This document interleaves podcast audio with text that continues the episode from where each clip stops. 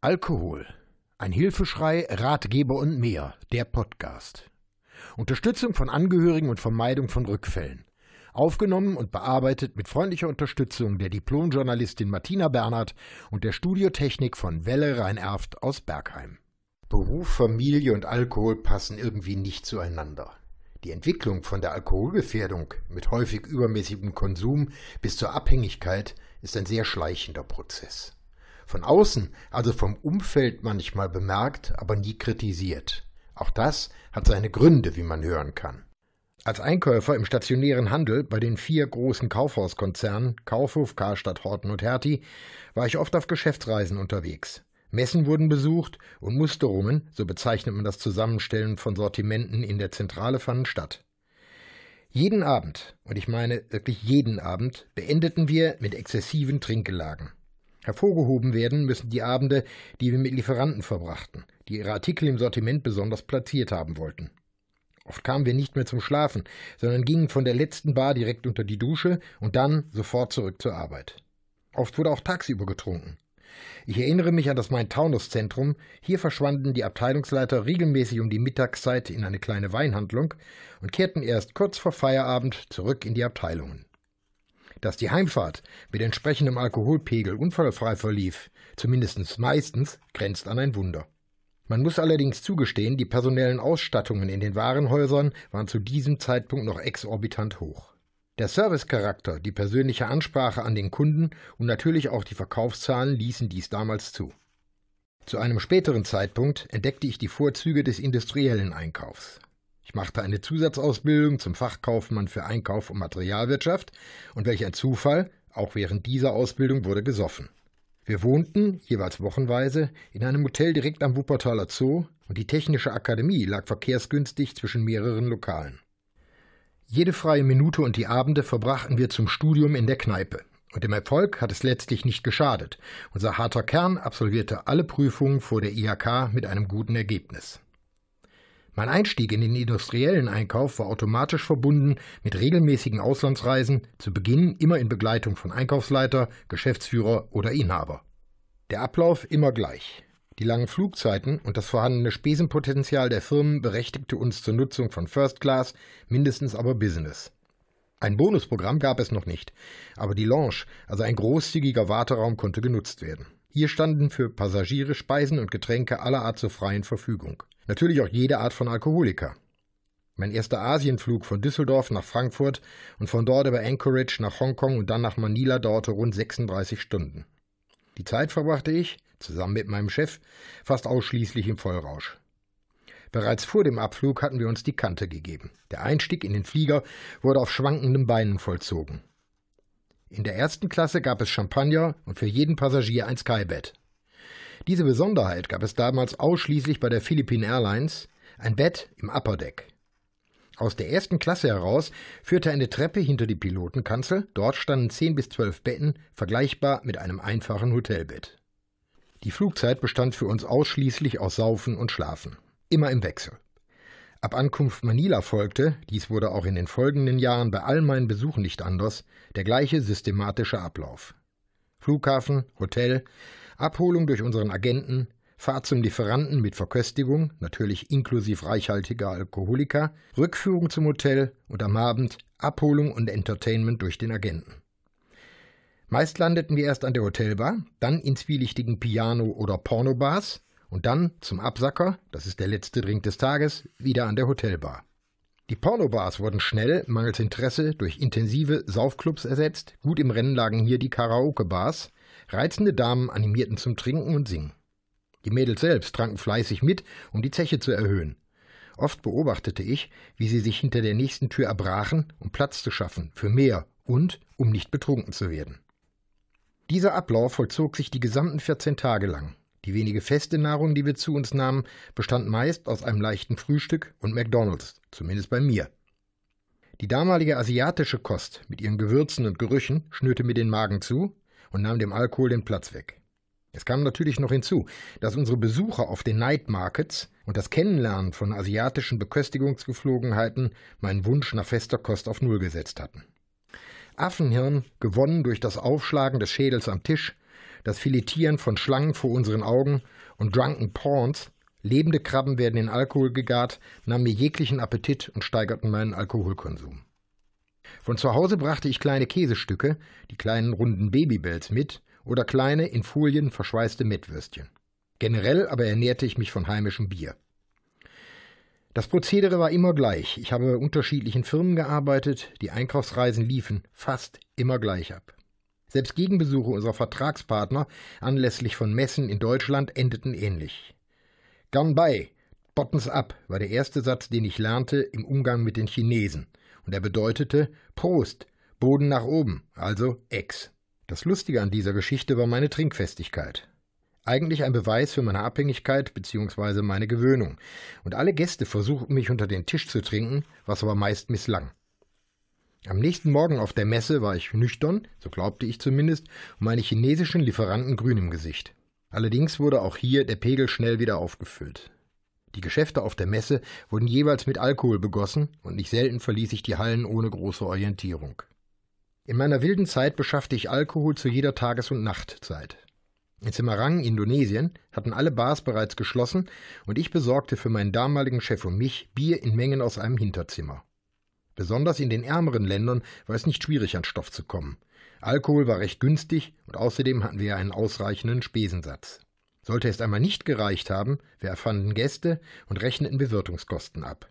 Wohlgemerkt, immer mit Wissen des Chefs, der war ja beteiligt. Außerdem reizte es mich immer schon die Beschaffung von Unmöglichen. Dies meine ich jetzt nicht nur in Richtung Alkohol. In meiner beruflichen Tätigkeit gibt es wenige Produkte oder Dienstleistungen, die ich bisher nicht beschafft habe. Alkohol war aber immer gegenwärtig. Egal, mit wem ich unterwegs war, er spielte immer eine große Rolle. Selbst in Dubai, einem Land, in dem zwar kein Alkoholverbot herrscht, sind die Preise, insbesondere auf dem luxuriösen Flughafen, unerschwinglich hoch. Auf einem Zwischenstopp nach Asien investierte ich 20 Dollar für eine Dose Bier, um den Pegel zu ergänzen. Insgesamt kostete die Firma der Aufenthalt rund 200 US-Dollar, denn auch mein Chef, mit dem ich unterwegs war, hatte Durst. Ein anderes Mal, ich lebte in St. Petersburg, besorgte ich für uns Getränke im teuersten Hotel der Stadt. Ich hatte einen Fahrer, der kurfte quer durch die Stadt, bis wir gegen harte Devisen genügend Schnaps und Bier besorgt hatten. Allein dieses Wochenende kostete meinen damaligen Chef mehr als ein kompletter Aufenthalt in Russland. Das gesamte Wochenende bestand nur aus Saufen und wurde nur unterbrochen durch dubiose Damen, die meine Dolmetscherin für meinen Chef beschaffen musste. Unsere Haushälterin kam vom Dorf und schlug die Hände über den Kopf zusammen, ob der Dinge, die in unserem gemieteten Heim passierten. Sie kannte meine Dolmetscherin und mich als seriöse Menschen, und an diesem Abend sprangen bereits nach kurzer Zeit zwei nackte Männer und zwei nackte Damen durchs Haus. Anja, die Haushälterin, meine Dolmetscherin und ich versteckten uns in der Küche. Uns war die ganze Sache einfach nur peinlich. Punkt um. Auch hier Alkohol das Maß aller Dinge. Allerdings in diesem Falle ohne mich, denn ich war bereits trocken. Wie tief Alkohol im Betrieb verwurzelt sein kann, beweist die Situation während der Tätigkeit in Oberfranken Bayern. In unserer Firma gab es Getränkeautomaten mit dem Inhalt Flaschenbier, die teilweise schon ab der Frühstückspause rege genutzt wurden. Nach einigen Exzessen im Betrieb und zwei Unfällen, die bedingt auf Alkoholkonsum schließen ließen, verbot mein Chef die Befüllung mit Bier und die Automaten wurden entfernt. Die gesamte Firma, damals rund 100 Personen, trat daraufhin in Streik. Laut Gesetz war Bier ein Grundnahrungsmittel und musste den Mitarbeitern erlaubt werden. Genervt gab mein Chef auf und die Automaten wurden wieder aufgestellt. Aber nicht nur im Betrieb gab es diese Beobachtung. Ich wohnte damals immer wieder im nahegelegenen Hotel.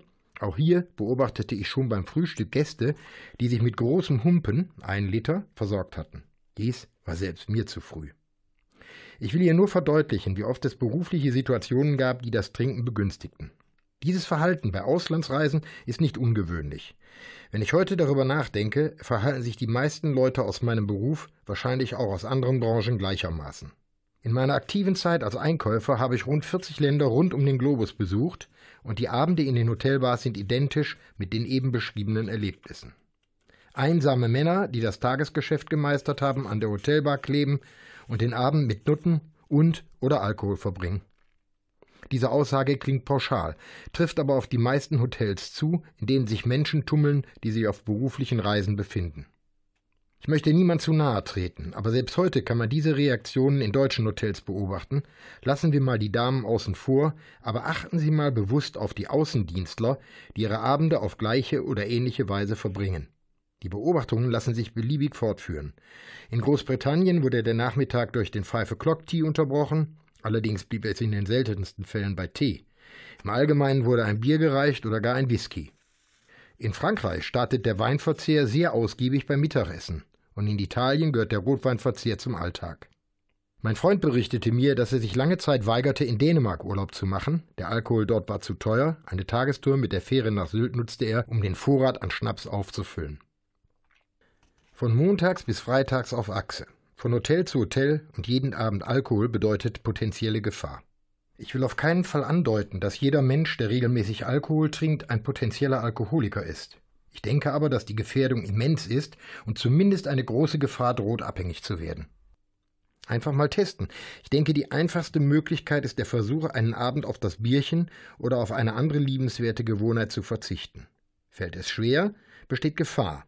Gibt bzw. sucht man sich selbst Argumente, um den Verzicht zu verhindern, ist das Gefährdungspotenzial noch größer.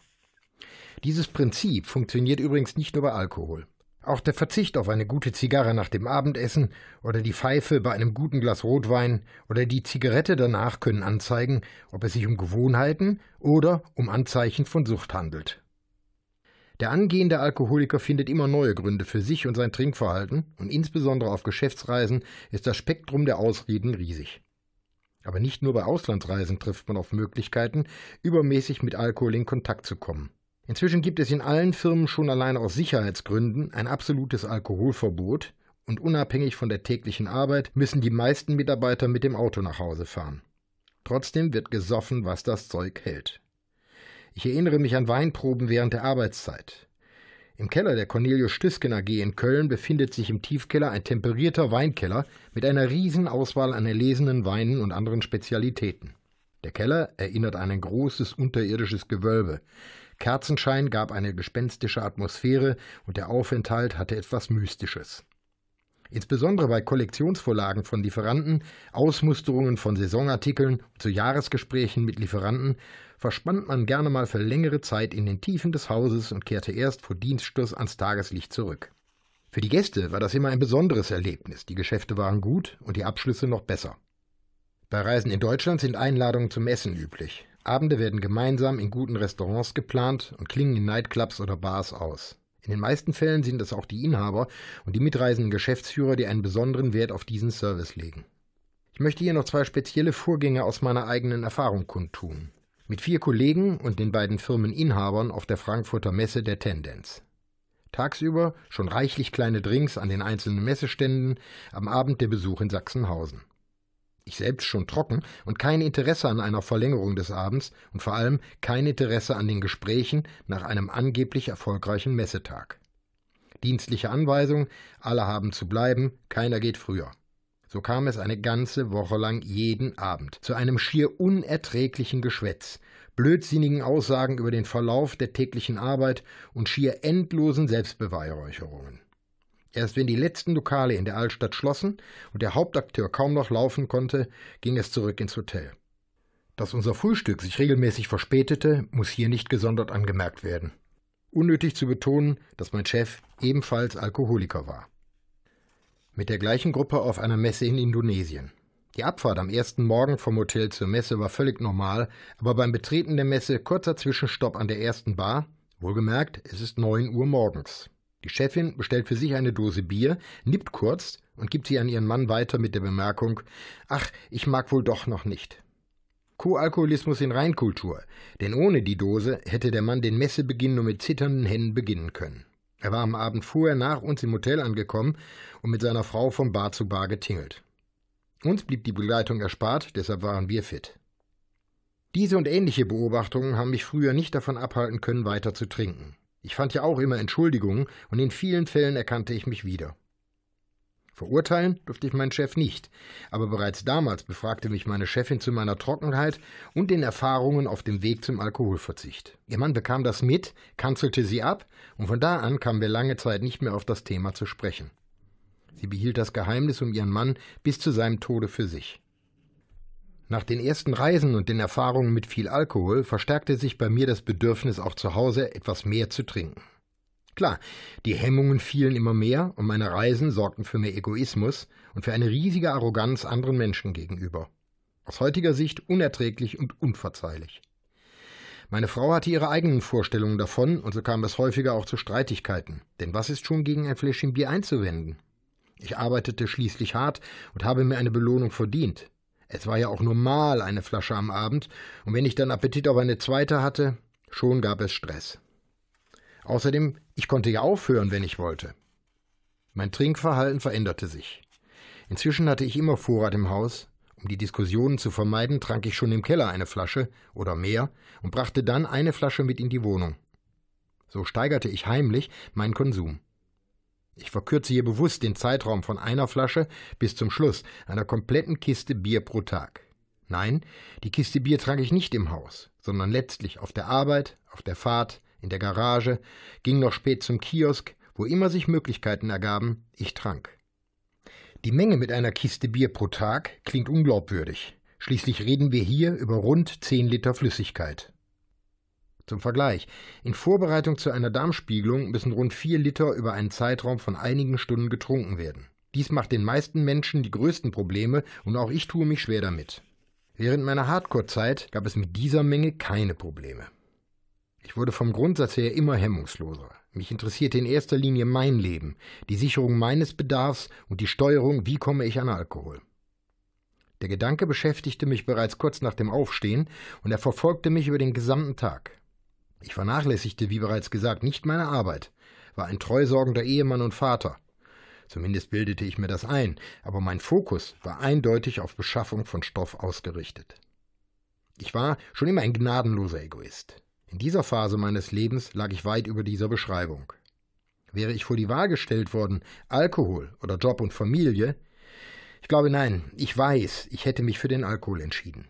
Nicht, dass ich meine Familie nicht geliebt hätte. Nein, es war das zwingende Bedürfnis zu trinken. Alles war so leicht machbar. Und gegen Ende des Abends und bei Erreichung des Glückseligkeitpegels kam eine wunderbare Müdigkeit und damit eine Entspannung der besonderen Art. Nun ist meine Geschichte nicht außergewöhnlich. Ich denke, viele Betroffene haben ähnliche Erfahrungen gemacht. Mein Ansatz ist das Aufzeigen von Verhaltensweisen, von Auffälligkeiten, die helfen sollen, die Gefahren aufzuzeigen. Gefahr erkannt, Gefahr gebannt, lautet ein alter Sinnspruch, und in dieser Behauptung liegt viel Wahrheit. Dabei geht es nicht um den Trinker, sondern auch oder besser in erster Linie um Betroffene wie Ehefrauen, Kinder und andere Angehörige. Nicht nur Arbeit und das private Leben bieten Möglichkeiten, ich erinnere mich auch an die Anfänge. Meine Frau und ich waren keine absoluten Partygänger. Gerne mal eine Feier, aber nicht bis zur Besinnungslosigkeit saufen, gerne abtanzen, aber dann später zurück ins heimische Nest. Zu Hause fühlten wir uns wohl, kuscheln war angesagt und es war irgendwie sehr heimelig. Aber dieses Verhalten und dieses Bedürfnis veränderten sich in der Zunahme meiner Aussetzer und dem Willen, mehr zu trinken. Unterschieden wir uns in den ersten Jahren unserer Ehe, und diese dauert inzwischen rund 45 Jahre, nicht von unseren Altersgenossen, Freunden und Bekannten, so veränderten wir uns kolossal. Ich sage hier bewusst wir, denn meine Frau entwickelte sich ja mit mir. Immer mehr übernahm ich die Regie, setzte Zeichen und suchte nach Möglichkeiten. Die Zeiten, dass ich mich darauf verließ, zu Partys eingeladen zu werden, sie waren vorbei. Ich veranstaltete selbst Partys, überredete meine Frau immer wieder zu neuen Aktivitäten, ging gerne mit ihr aus und wunderte mich, warum sie immer spröder wurde. Den Übergang zu ihrem Koalkoholismus haben wir beide nicht mitbekommen. Ich muss an dieser Stelle eine Veröffentlichung von A-Connect, einer Online-Selbsthilfegruppe zum Thema der Co-Abhängigkeit einfügen. Das Thema zieht sich wie ein roter Faden durch unser Leben. Phasen der Co-Abhängigkeit in der Familie und Partnerschaft die Anfangsphase. Die Angehörigen verleugnen, ebenso wie der Betroffene, das Alkoholproblem. Erste Ahnungen, dass der Angehörige zu viel trinkt. Ermahnungen, weniger zu trinken. Übernahme von Verantwortung bei Schwierigkeiten durch Alkohol. Erste Entschuldigungen und Ausreden für den trinkenden Angehörigen. Gespräche über den Alkoholkonsum werden immer schwieriger. Es folgt die kritische Phase. Das Problem ist so offensichtlich, dass es nicht mehr unterdrückt werden kann. Die Angehörigen fordern vom Alkoholkranken, dass er mit dem Trinken aufhört. Der Betroffene kann dieser Forderung nicht nachkommen. Es kommt zu Vorwürfen, die den Abhängigen immer weiter in die Sucht treiben. Zweifel an der eigenen Beobachtungsgabe, Unsicherheit bei der Situationsbeurteilung, verstärkte Versuche, dem Betroffenen zu helfen, koalkoholisches Verhalten, zum Beispiel durch Kontrollieren. Danach akute Phase.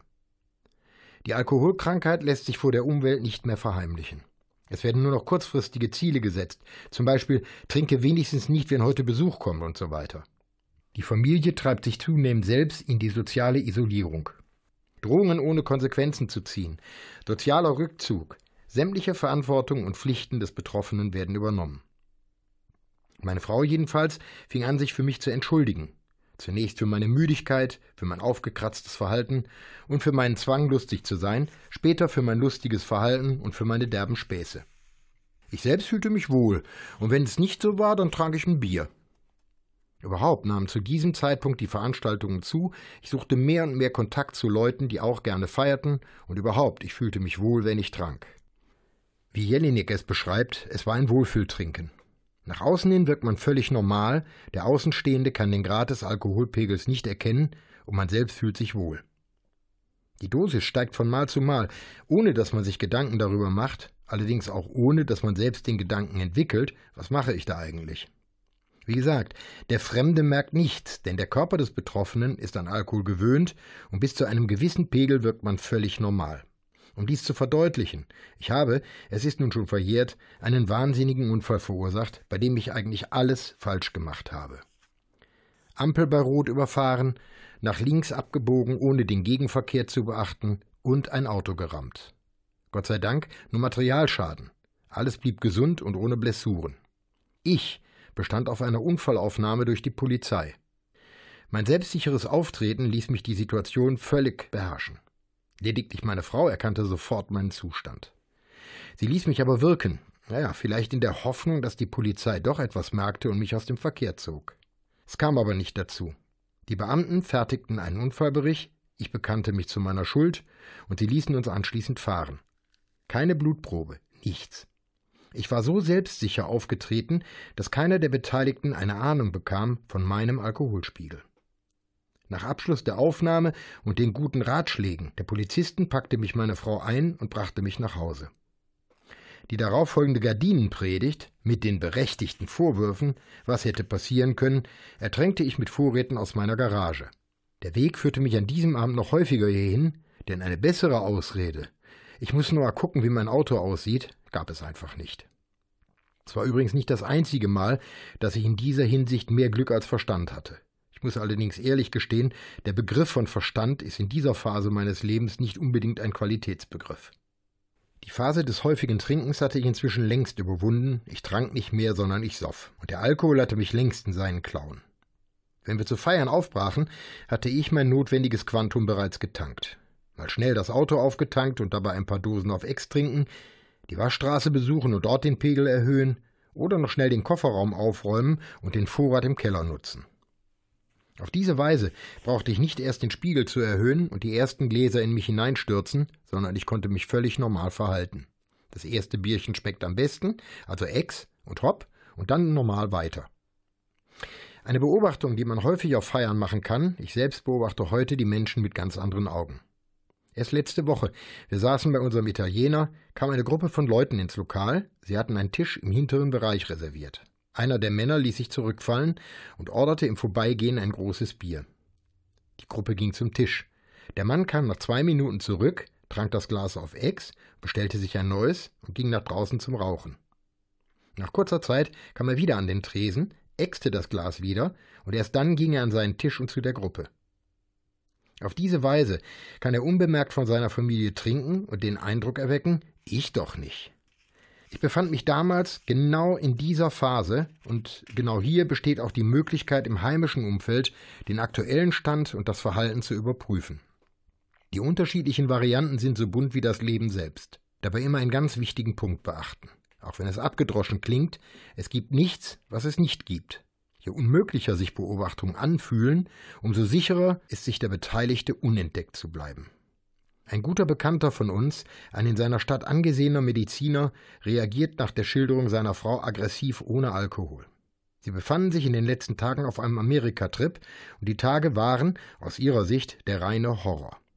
Bereits am frühen Morgen vor dem Frühstück begannen seine Beschimpfungen und seine Ungerechtigkeiten. Gepaart mit eigener Unzufriedenheit und dem Verlangen nach Alkohol steigerte er seine Wut auf die Welt und das Leben von Stunde zu Stunde. Erst am Abend, nachdem er sich ein Pegel aus Schnaps und Wein verschafft hatte, war es erträglich. Er beschimpfte seine Frau zwar immer noch, doch seine Aggressivität ging zurück. Ein Zustand, den ich bei mir selbst umgekehrt kenne, denn erst mit Alkohol war ich für meine Frau nicht mehr zu ertragen.